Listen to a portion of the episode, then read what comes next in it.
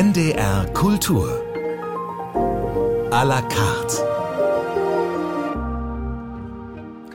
Am Mikrofon Joachim Dix. Und Gast unserer heutigen Sendung ist der Schriftsteller Matthias Politiki. Wir sprechen mit ihm über seinen neuen Roman Alles wird gut, Chronik eines vermeidbaren Todes. Herzlich willkommen, Matthias Politiki. Ja, hallo, ich freue mich, dass ich mal wieder da bin. Herr Politiki, verraten Sie uns doch bitte zunächst mal, wie Sie auf diesen spannungsreichen Buchtitel gekommen sind. Denn Titel und Untertitel scheinen ja auf den ersten Blick nicht so recht gut zueinander zu passen. Ja, ich habe auch inzwischen die ersten äh, Rezensionen mit dem Titel Nichts wird gut, gar nichts es ist aber der Ausgangspunkt eigentlich diese Redewendung, alles gut, die sich eingebürgert hat wie eine Art Begrüßung. Und sobald man äh, nachfragt oder eigentlich äh, auch mal sagen wollen würde, es ist nicht ganz so gut, das will niemand hören. Ja, also das ist so eine Standardfloskel geworden, die eigentlich oft die Kehrseite verdeckt. Und äh, ja, da sind wir dann schon eher am, am Roman geschehen. Also da wird nichts gut, aber es wird oft noch behauptet, da ist alles gut und Gabriel García Márquez mit Chronik eines angekündigten Todes war dann doch als Untertitel dann auch eine Assoziation, die Sie nicht ganz ausschlagen wollten? Ach, es sind ja noch ganz andere auch im Text selbst, da Referenzen an Kleist und an Goethe und übrigens auch an eigene äh, frühere Romane. Ähm, ich liebe das einfach, dieses Spiel mit ähm, die Andockung. Ich glaube, äh, Kultur ist ein, ein Gesamtorganismus für mich, in dem ich selber auch immer wieder Bezüge finde und auch wieder verliere. Und beim Lesen macht es ja auch mir Spaß, wenn man so, aha, plötzlich mal sagt, da klingt doch das und jenes mit. Und für die, die da nichts hören, ist es auch nicht weiter schlimm. Also es soll ja gar nicht jetzt so ein, so ein Punktesystem werden, wer dechiffriert da am meisten. Aber es ist nur so für den, der Spaß dran hat, ab und zu mal so eine Referenz. Dann kommen wir mal zu Ihrem ersten Musikwunsch, Lady von Fiona Apple. Hat das etwas mit Ihrer Romanprotagonistin Natu zu tun? Ladies fand ich jetzt ganz passend schon mal für unser Gespräch, aber es ist eigentlich ein Zufallstreffer wie das meiste in der Musik. Früher war ich ein fanatischer Sammler und habe mir diese LPs gekauft und wir haben Bänder ausgetauscht. Inzwischen kriege ich oft von Freunden Anregungen und ich habe einen Freund in Wien, der macht immer so eine Jahrescompilation, seine Art von Best of und ähm, da war das äh, drauf, was mich umgerissen hat, denn ich bin eigentlich gar kein Jazz-Fan, aber mit dieser Art von Jazz kann ich sehr gut leben. Ladies, ladies, ladies, ladies. Ladies, ladies, ladies, ladies. Ladies, ladies, ladies, ladies. Ladies, ladies, ladies, ladies.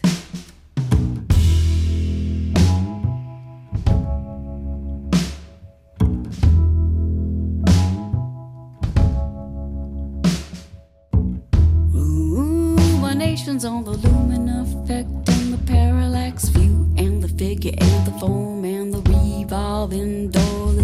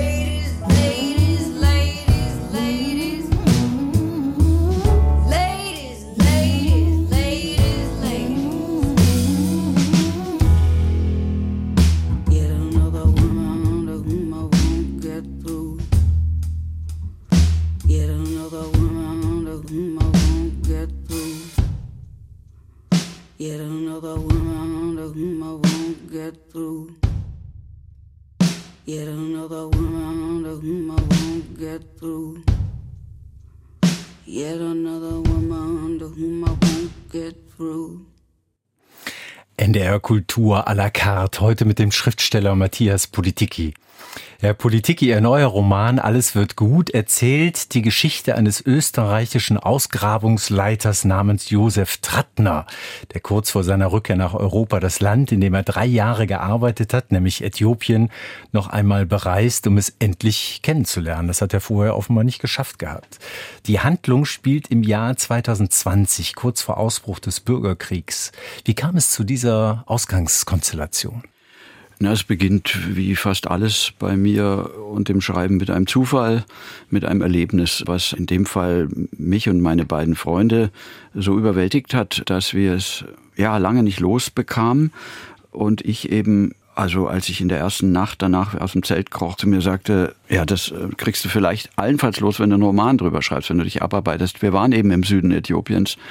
Wir waren eben im Jahr auch 2020 und haben diese, ähm, ja, beginnenden Feindseligkeiten, Straßensperren und Ausschreitungen auch miterlebt. Aber das Entscheidende war ganz, ganz tief im Süden eben eine Szene, mit der auch der Roman beginnt, in der eine Frau, ja, dann letztlich ähm, vor unser aller Augen verprügelt wurde, also bestraft wurde für ihr Verhalten und wir konnten nicht einschreiten. Und das hat uns natürlich gequält, denn man fühlt sich auf jeden Fall auf der Seite alle drei auf der Seite dieser Frau, aber wir waren Gäste dieses Volkes und hatten, das ist sozusagen ja immer als Reisende der Deal, man hat schon sich nach den Regeln zu verhalten, die eben irgendwo herrschen, sonst ähm, ist man kein wohlgelittener Gast und das ist ein Zwiespalt, ein moralischer Zwiespalt des Eingreifen wollens und nicht dürfen, den, den man nicht auflösen kann in solchen Situationen und Theoretisch vielleicht hätte ich das auch äh, gewusst, aber praktisch es zu erfahren, das vergisst man nie.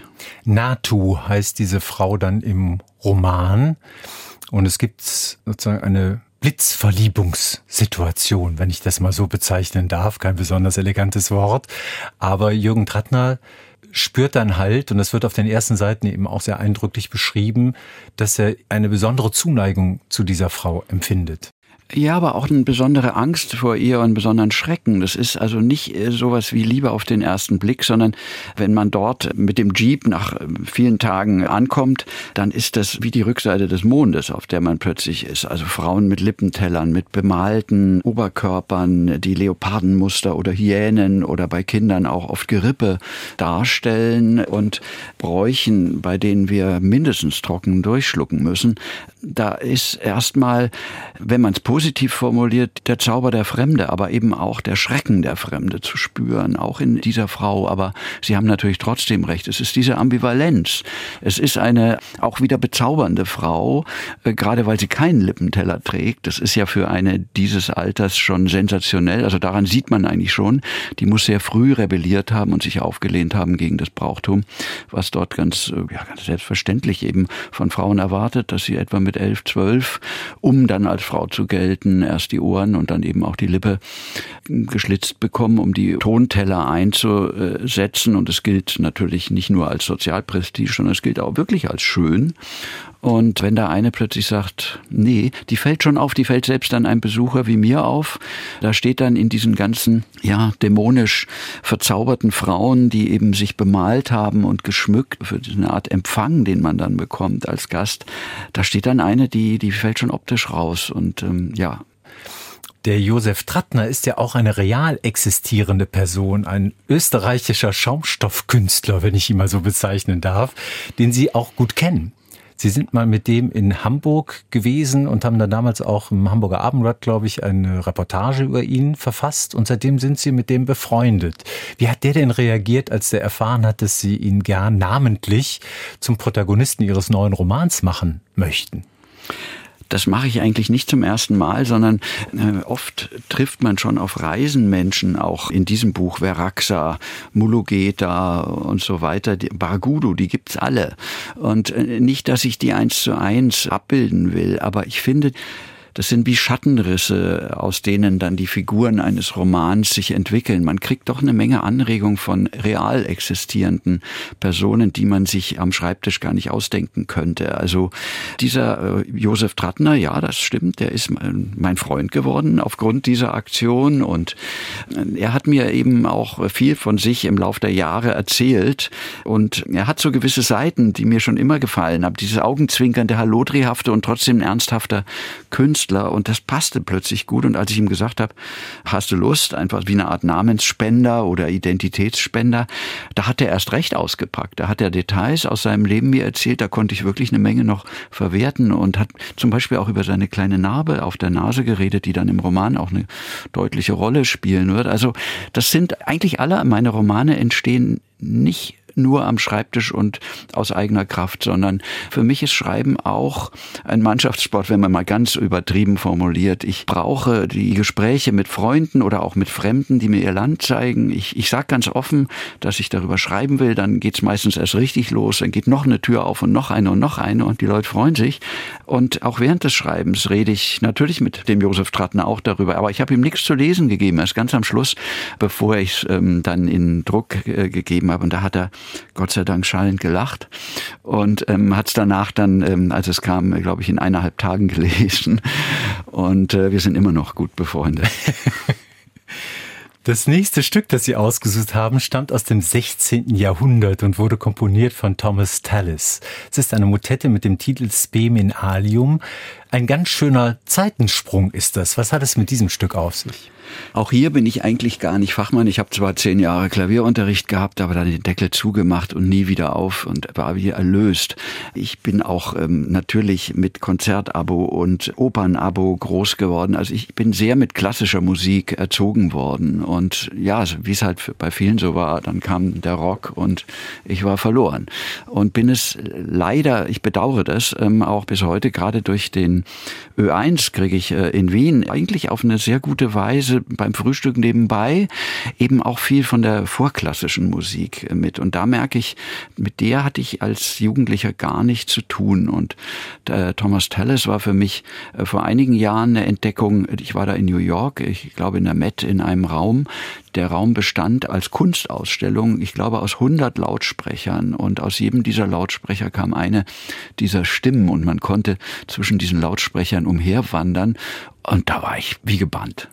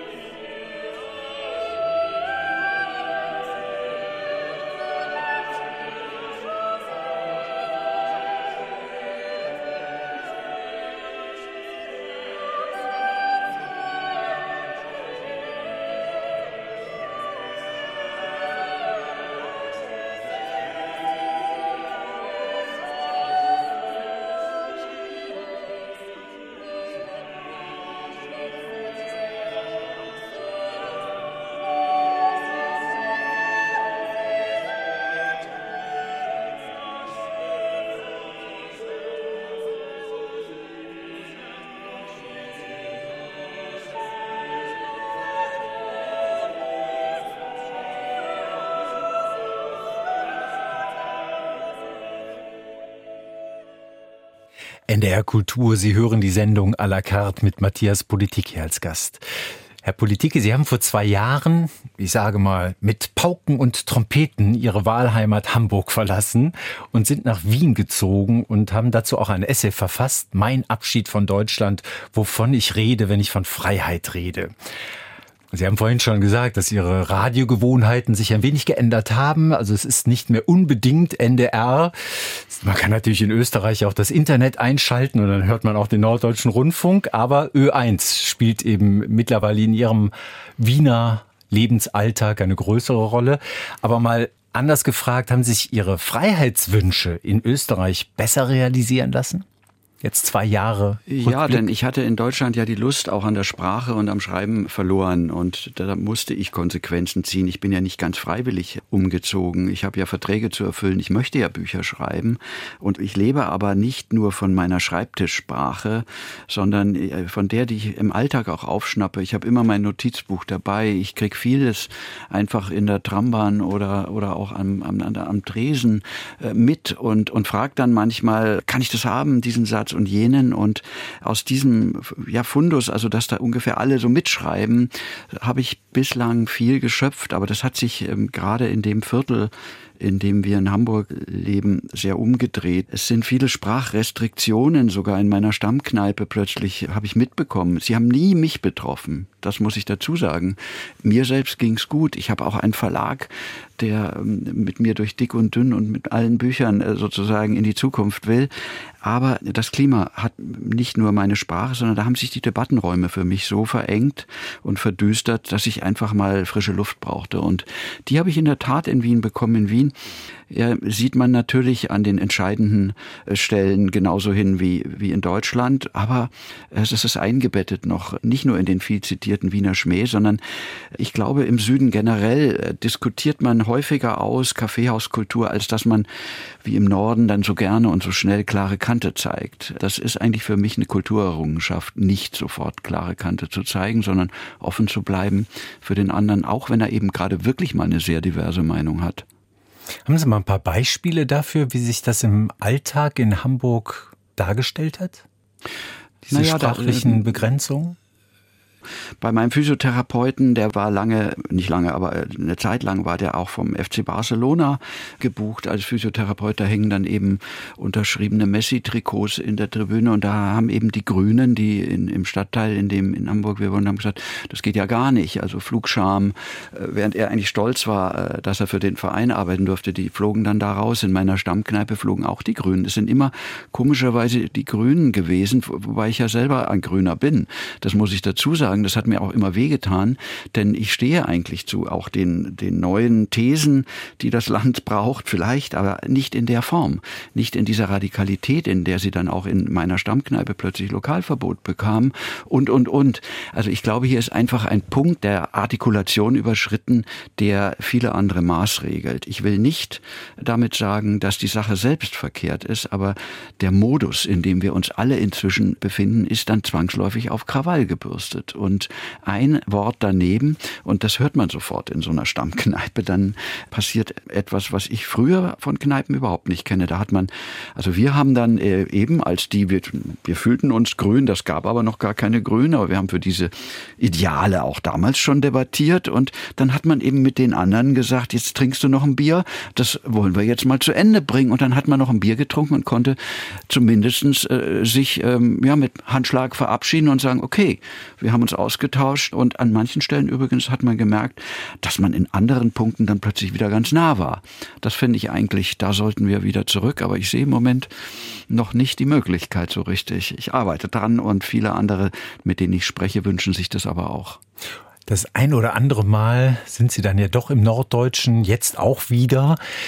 Hat sich das so mit diesen zwei Jahren Abstand schon ein bisschen wieder verändert oder ist es ganz wohltuend, mal wieder als Besucher hier zu sein, aber zu wissen, naja, aber der Lebensmittelpunkt ist im Moment eben doch Wien? Naja, ich bin ein Deutscher und werde immer ein Deutscher sein. Äh, mir blutet auch das Herz äh, und ich nehme noch viel mehr an den Debatten Anteil, seitdem ich in Wien stationiert bin. Ähm, natürlich geht es mir dort im Alltag etwas besser, aber dieses Buch, Mein Abschied von Deutschland, hat mich ja erst recht in alle Podiumsdiskussionen, auch im Norden mit ja, Politikern an Universitäten und so weiter gebracht. Und ich sehe da auch eine gewisse Verpflichtung. Ich mache mir Sorge einfach, wie sich unsere Gesellschaft entwickelt. Und ich glaube, dass man als Intellektueller und als Schriftsteller, wenn man aus dem Holz geschnitzt ist, dass man beispielsweise viel reist und eben auch äh, weiß, wie in anderen Ländern gedacht wird und gelebt, dass man auch die Aufgabe hat, in solchen Zeiten, äh, ja, eben das Wort zu erheben und zumindest in seinem Bereich zu sagen, also ich als Schriftsteller, ich möchte auch mal jetzt hier eine Lanze für die Sprache äh, wieder brechen und nicht einfach mich maßregeln lassen aus den und den Gründen. Und dann stellt man fest, dass bis hoch in hohe, äh, auch Regierungsämter, Politiker das oft gar nicht wissen. Die kennen den Rat für deutsche Rechtschreibung nicht. Die wissen nicht, dass der Duden nicht mehr maßgeblich ist und, und, und. Und trotzdem wird hier über Sprache entschieden und das tut mir eben weh. Ich bin also eher bei meinem Kernmetier, der Sprache. Und ähm, das führt mich nach Deutschland, Gott sei Dank, muss ich aber sagen, auch dauernd zurück. Die Freiheitsliebe nicht nur im sprachlichen Bereich, sondern auch generell ist eines der übergreifenden Themen Ihrer Bücher. Eine These von mir. Sie können sofort widersprechen, wenn Sie wollen. Aber Natu, eine der Protagonistinnen Ihres neuen Romans, möchte ausbrechen aus diesen strengen Traditionen ihres Stammes. Sie haben das vorhin schon so beschrieben, als Sie die reale Figur in Äthiopien getroffen haben, war erkennbar eine Frau Ende 20, die offenbar eben mit bestimmten Traditionen gebrochen hatte, weil sie sich den Schönheitsidealen der Frauen nicht gebeugt hatte. Sie will ein selbstbestimmtes Leben führen und auch Josef Trattner sehnt sich nach Freiheit, seine Männlichkeit nach seiner Vorstellung ausleben zu können. Frage, ob das so stimmt, sagen Sie gleich. Aber genau daran scheitert das bei ihm am Ende möglicherweise auch. Welche Rolle spielte bei der Entwicklung dieser Figuren, das Aufeinandertreffen dieser sehr unterschiedlichen Kulturen unter dem Gesichtspunkt der Freiheit? Also wenn ein Roman bei mir beginnt, also durch Überwältigung durch dieses Ereignis, dass eine Frau plötzlich auf mich zukommt, mich in den Arm nimmt, mit mir schweigend über die Dorfstraße geht und äh, zwei Stunden später vor aller Augen verprügelt wird, ohne dass ich ein einziges Wort mit ihr gewechselt habe, dann bin ich einfach wie in einem Tunnel. Da denke ich nicht über ein solches Thema nach, sondern da rollt die Geschichte ab. Und ich weiß, dass ich die nächsten Jahre damit verbringe, diese Geschichte möglichst schnell und mit Sog nach vorne zu erzählen. Das, das ist schließlich die Aufgabe bei einem Buch. Äh, ich will hier nicht sachbuchmäßig Themen äh, behandeln, aber sie kommen unter der Hand natürlich rein. Da haben Sie recht. Ich will nur eingangs sagen, also mich haben die Figuren interessiert, die irre Konstellation, ein, ein Mann aus dem Westen und ausgerechnet kurz vor der Grenze zum Südsudan eine Frau aus, aus ganz archaischen Traditionen und dieser Zauber der Fremdheit zwischen den beiden. Wie könnten die jemals auch nur einen Schritt zueinander finden? Und ja, Freiheit äh, spielt äh, bei NATO bestimmt eine entscheidende Rolle, äh, dass sie eben in dieser Gesellschaft, man sagt so vorschnell eine Männergesellschaft, aber das stimmt so auch nicht. Es ist auch eine sehr deftige Frauengesellschaft bei den Suri. Sie will da raus.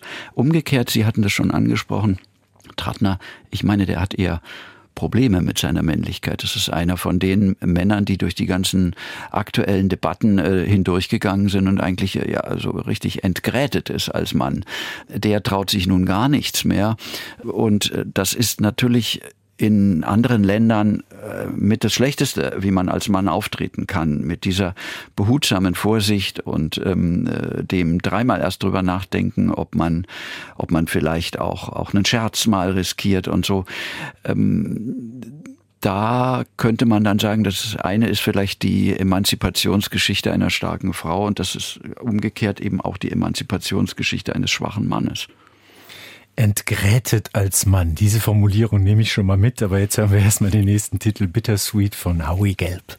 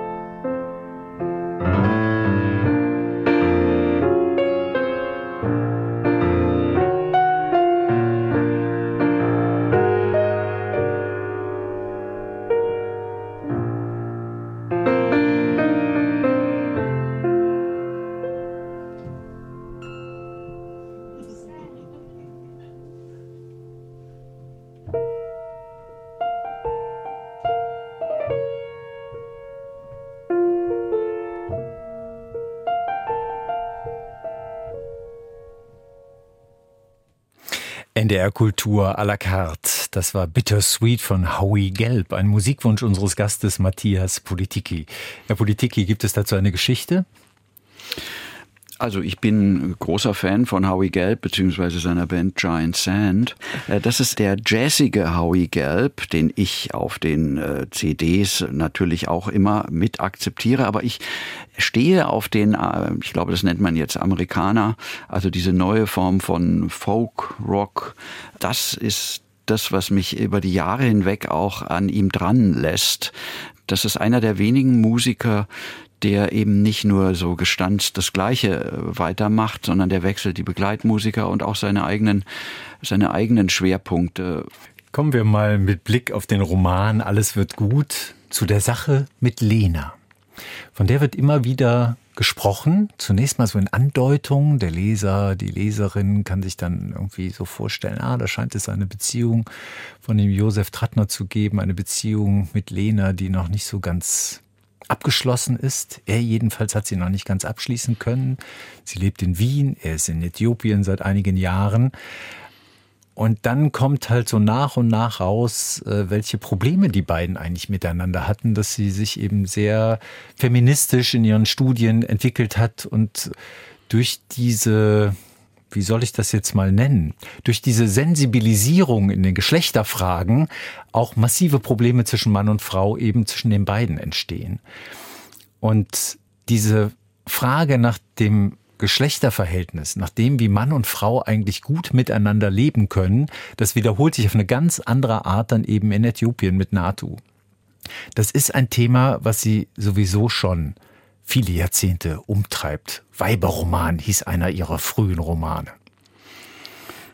Ja, und es ist in jedem Land, in dem ich als Reisender versuche, auch hinter den äh, Kulissen der Sehenswürdigkeiten ein bisschen in den Alltag reinzublicken. Es ist in, in jedem Land ja auch anders gelöst, beziehungsweise gelöst ist es natürlich nirgendwo, aber es wird auf eine andere Weise versucht. Das geht ja schon in Polen oder in, in Frankreich, also in unseren Nachbarländern geht es los, also dass da Männer und Frauen äh, zum Teil also sehr anders äh, miteinander umgehen als wir. Und übrigens auch, äh, ich bin ja in München groß geworden und eben jetzt von Wien aus, anders dort als im Norden. Äh, das ist eigentlich zunächst mal schön und spannend zu sehen, wie, wie groß die Bandbreite ist. Aber durch die etwas ja, die Schlagseite, die unsere Debatten bekommen haben, sind die Probleme nicht kleiner geworden zwischen den Geschlechtern, würde ich mal sagen. Und ähm, ja, da ist Äthiopien und gerade auch unten der Süden, in dem es wirklich, also längst nicht so wie in Addis Abeba oder was man sonst assoziieren würde, also keineswegs äh, ja in irgendeiner Weise äh, aufgeklärt zugeht, sondern sehr äh, archaisch. Ich, ich möchte nicht so gern sagen patriarchal, weil es sind auch, wie gesagt, sehr starke Frauen äh, und die haben zum Teil auch ganz eigene Lebensbereiche, wo die Männer nichts zu sagen haben, beim Hausbau beispielsweise. Also die, die Männer haben gar kein Haus, ja. Die, aber ähm, wie auch immer, auch dort ist der Umgang ritualisiert und, und mit Zäsuren verbunden. Und da sind zum Beispiel wir das Problem, weil wir als Besucher, und selbst wenn es nur sehr wenige sind, die da hinkommen, wir bringen natürlich schon wieder ganz andere Männer- und Frauenbilder mit uns in der Art, wie wir auftreten. Und das reißt die dann schon noch viel stärker aus ihren Denkweisen heraus, als, als unsere Debatten uns selbst rausreißen. Ich denke, wir leben also in einer allgemeinen Verunsicherung. Also das betrifft ja nicht nur die abgehobene Debatte selbst, sondern das ist im Alltag angekommen. Zumindest als Witz erlebe ich das oft, aber auch als Verzweiflung. Und das gibt's auch im weiteren Bekanntenkreis, dass eben ähnlich wie beim Ukraine-Krieg, ähnlich wie bei der Corona-Krise, ähnlich wie damals bei der Flüchtlingskrise und so eben auch bei, nennen wir es mal, der Geschlechterkrise, die Frontlinien in den Familien und zwischen den äh, Paaren auch plötzlich verlaufen. Da entwickelt sich jemand anders und, und plötzlich ist die ganze Beziehung gefährdet, weil man nicht mehr bereit ist, über diese Positionen so lange zu reden, bis man wieder zu etwas Gemeinsamem findet. Und ja, das ist der Fall bei Josef Trattner und Lena. Da ist etwas, was ursprünglich, glaube ich, fantastisch war und voller Esprit, ist dann im Lauf der Jahre, okay, er war auch oft weg und er hat seinen Teil dazu getan, wollen wir auch zugeben, aber da ist was kaputt gegangen, was eben ja dann ein Spiegel auch äh, eigentlich unserer gesellschaftlichen Probleme auch ist, die wir im Moment haben.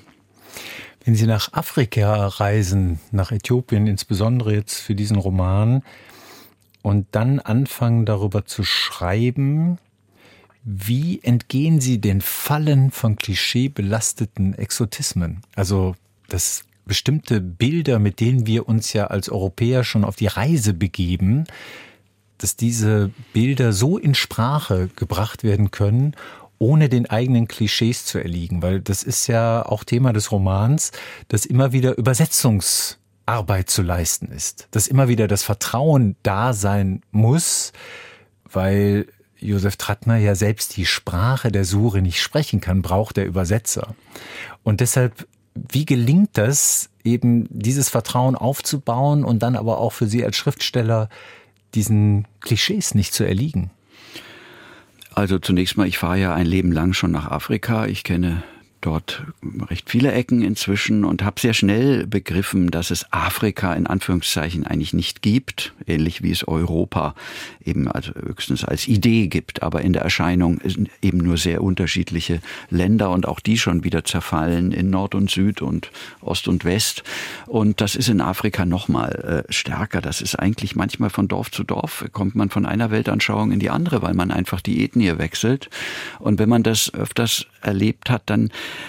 das ist, dann passt das sehr gut zu meinem Studium. Ich habe dann am Ende über Nietzsche promoviert und Nietzsche ist der Philosoph, der den Perspektivismus nach vorne gestellt hat. Also weit mehr noch als die Entwicklung zum höheren Typus oder was wir da so als sofortige Assoziationen haben. Perspektivistisches Denken heißt, jeden Tag ist eines seiner Bilder, jeden Tag aus einem anderen Fenster eines Gebäudes schauen. Es ist derselbe Platz, der vor einem liegt, aber er schaut anders aus. Und jetzt stellen Sie sich vor, auch noch vielleicht in andere Gebäude Gebäude gehen, also andere Länder und von dort auf diesen Platz schauen, also auf das Leben. Und vielleicht sogar mal in eine Straße und von der Straßenflucht erst ganz von hinten auf das Leben. Das bedeutet für mich Reisen, aber das bedeutet auch Nachdenken. Und ähm, mit diesem Perspektivismus habe ich schon viele Romane geschrieben. Am Ende weiß man als Leser, sagen wir so, man weiß schon, was passiert ist, aber man muss sich entscheiden, was passiert ist. Ich habe oft dann von Lesern erst erfahren, wie mein Roman ausging, auch bei diesem Roman inzwischen schon.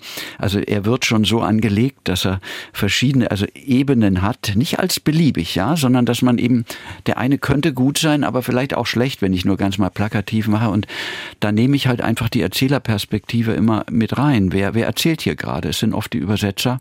Es ist, wenn Trattner selbst redet, auch eindeutig seine Perspektive, keineswegs diejenige eines allwissenden Erzählers, sondern auch der weiß nur das, was er sieht und was ihm der Nächste vielleicht zeigt. Das gehört einfach zu unserem Leben dazu, nicht nur in der Fremde, aber dort halt massiv. Es geht mir auch beim Reisen so, dass ich von einer Fülle an Informationen manchmal so erschlagen bin, dass ich am Ende nicht weiß, was hier stimmt und äh, wie ich mich am geschicktesten von A nach B ver verhalte, weil so viele, ich frage, so viele Ratschläge bekomme ich auch und das betrifft eben auch dann die großen und weltanschaulichen Themen. Und ich glaube, wenn man mit dieser Haltung schon während des Studiums groß geworden ist und dann aber auch mit der Liebe zu Afrika, also und, und vor allen Dingen auch an die Hand genommen wird, das ist bei jeder meiner Reisen von den Einheimischen, die wissen, was ich tue, die dann sagen, toll, die freuen sich, die haben keineswegs irgendwie die Haltung, das ist eine kulturelle Aneignung, sondern im Gegenteil, die sagen, Mensch, das ist ja toll, erstens, dass du kommst, zweitens, dass du dich wirklich so interessierst und dann sitzt man oft ja auch abendeweise zusammen und diskutiert auch durchaus über die Themen, wie wir in Deutschland sie behandeln und merkt, wow, also die sehen das Gott sei Dank nicht alle so wie wir und ähm, das ist sehr anregend und aus dieser Unterstützung nehme ich sozusagen den Mut, auch weiter über die Sachen zu schreiben, die mir auf den Nägeln brennen. Die nächste Musik stammt von der britischen Trip-Hop-Band Morchiba. Das Stück heißt Part of the Process.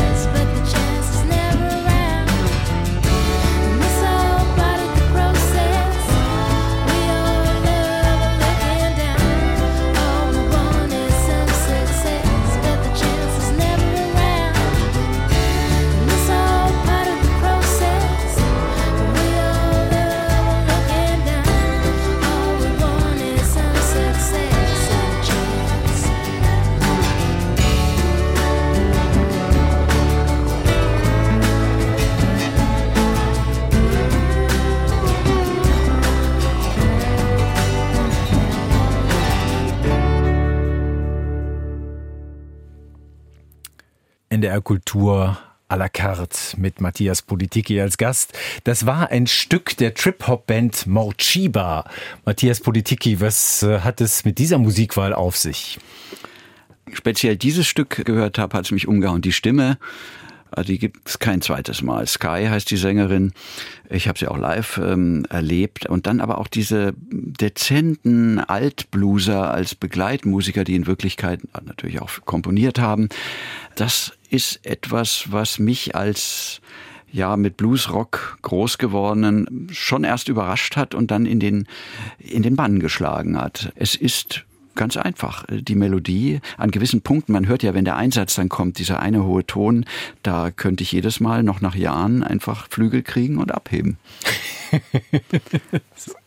abheben. Abheben ist ja eigentlich ein ganz gutes Stichwort bei einem Menschen, der so gern auf Reisen geht, ist das Abheben ja sozusagen zum Lebensmotto geworden.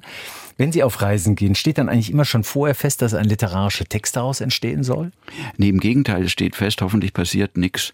Ich liebe Reisen, die einfach nur schöne Reisen waren und in denen ich, also ich schreibe natürlich immer irgendwas auf. Ich führe sozusagen Protokoll über jeden Tag, also nicht Tagebuch, aber Protokoll, so dass ich auch wenn ich mal eine Idee habe, Jahre oder Jahrzehnte später nachschauen kann, auch wie heißen denn diese kleinen Orte, die auch noch nicht mal bei Google Maps drauf sind oder wie weit sind die Entfernungen und so.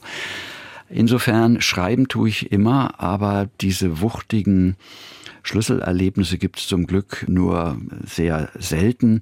Es ist eh im Laufe eines Lebens viel zu viel, was sich ansammelt, was noch abgearbeitet werden will. Also ich bin dankbar, Jetzt war ich gerade in Mauretanien. Da ist gar nichts sozusagen äh, passiert. Ich nehme den Eindruck mit.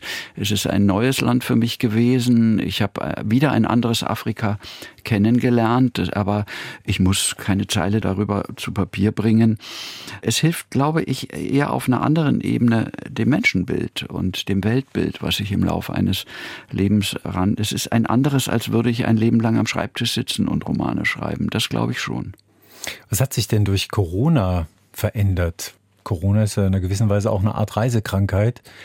Und ähm, da haben Sie ja wahrscheinlich eine gewisse Zeit auch Reiseaskese betrieben. Aber jetzt wieder, was hat sich geändert? Also ich war ja festgesessen zum ersten Mal in meinem Leben in deutschen Debatten. Sonst war ich ja die Hälfte des Jahres unterwegs und habe gar nicht mitbekommen, wie, wie sich die Spirale immer weiter gedreht hat. Insofern war es für mich hilfreich fast mal, ähm, zwei Jahre lang nonstop einfach mitzuverfolgen, was hier passiert. Ohne Remedium, dass ich zu mir sagen könnte, naja, bald bist du da und da, da sieht man die Dinge anders. Sondern ich musste mich entscheiden, teilzunehmen und ich habe mich entschieden, teilzunehmen. Und deswegen, das hat sich sehr für mich verändert. Ich habe, glaube ich, einen Schub bekommen, dass ich spät in meinem Alter nochmal denke, ich glaube, wir hatten es bislang sehr gut, unsere Generation, die 78er, die nach den 68ern kam. Es fiel uns vieles in den Schoß und wir konnten wirklich im Windschatten sozusagen von Helmut Schmidt konnten wir die Plattensammlungen ergänzen, aber eben auch anzufangen zu schreiben, ohne uns um gesellschaftspolitische Fragen primär kümmern zu müssen, sondern das Erzählen auch wieder für uns zu entdecken. Und das ist ein unheimlicher Schatz. Aber Jetzt, glaube ich, ist plötzlich auch das andere wieder gefordert. Ich erinnere mich, dass der, der Günter Grass hat mich äh, schon vor Jahren immer in die Pflicht nehmen wollen. Der hat mich auch nach Lübeck beordert und richtig, hat mir richtig den Kopf gewaschen, warum ich nicht mich in den politischen Debatten mehr engagiere. Und damals habe ich noch nicht die Notwendigkeit gesehen, aber ich glaube, die Zeit ist inzwischen so, dass auch von unserer Generation auch ein Votum gebraucht wird, denn wir kennen die Freiheit noch in ihrer unbeschnittenen Form. Wir haben eine grenzenlose Freiheit gehabt bis vor wenigen Jahren und sie auch ausgelebt und genossen. Und auch wir wissen, worum es geht. Und wir müssen dieses Wissen vermitteln obwohl äh, es nicht Gegner sind, denen wir es vermitteln müssen. Wir haben ähnliche Ansichten, aber wir müssen dafür sorgen, dass sie nicht zu Lasten dieser Freiheit umgesetzt werden. Und das habe ich sozusagen Corona zu verdanken. Zum Abschluss spielt uns der kanadische Pianist Chili Gonzalez das Stück Overnight von Jason Beck.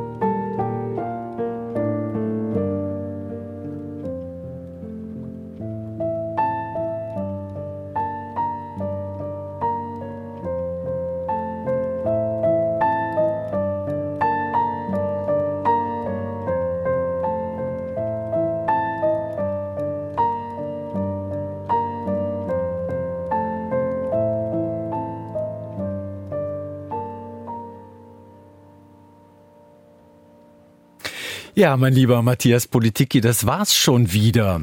Aber zuletzt habe ich doch eine Frage bei einem so umtriebigen, reise- und abenteuerlustigen und fleißigen Schriftsteller. Bleibt am Ende immer die Frage, wie geht die Reise weiter? Gibt es schon ein neues Buchprojekt, über das Sie zu sprechen sich wagen an dieser Stelle? Nein, ich schreibe parallel natürlich mein ganzes Leben lang auch Gedichte oder mache Notizen für die unterschiedlichsten Projekte. Aber nach so einem Roman, den ich so im Rausch und unter auch dem inneren Druck vom Äußeren auch zu schweigen äh, geschrieben habe, ist man leer, wie ein Kühlschrank nur leer sein kann nach Mitternacht. Da ist nichts. Ich habe wirklich alles reingegeben. Das erschöpft einen auf der einen Seite. Man ist wie eine Hülle danach eine Zeit lang. Und man wundert sich auch, wie sich das Buch unter der eigenen Schreibhand äh, in sein Gegenteil verkehrt hat. Das ist mir nämlich auch so noch nie passiert, dass am Ende alle Figuren anders dastanden als am Anfang, nur weil ich ja wahrscheinlich an einer gewissen Stelle zu sehr im Rausch geschrieben habe und nicht aufgepasst habe, welche kleinen Vokabeln da plötzlich mit reinkamen und es baut sich wie so eine Lawine dann auf. Dann ist plötzlich eine Figur, die vorher ganz negativ war, plötzlich strahlend, plötzlich steht die ganz anders da. Und wenn die ganz anders dasteht, dann ist natürlich alles, was sie über wiederum den Rest des Personals gesagt hat, auch anders zu bewerten. Und das hat mich richtig geschlaucht. Und ich muss sagen, ich genieße jetzt eigentlich die Zeit, das gehört für mich zum Schreiben auch dazu, dass ich mit den ersten Lesern reden darf, auch mit Ihnen. Das freut mich sehr und äh, auch eben abends bei Lesungen die Leseeindrücke sammeln, die wieder ganz andere sind und das lädt dann sozusagen den Akku und irgendwann mal kommt dann das nächste Projekt. Da sind wir jetzt schon sehr gespannt, nicht unerwähnt bleiben soll, aber dass Ihr neuer Roman Alles wird gut, Chronik eines vermeidbaren Todes bei Hoffmann und Kampe erschienen ist. Vielen Dank, Matthias Politiki. Viel Erfolg mit dem Buch wünsche ich Ihnen. Danke. Am Mikrofon verabschiedet sich Joachim Dix.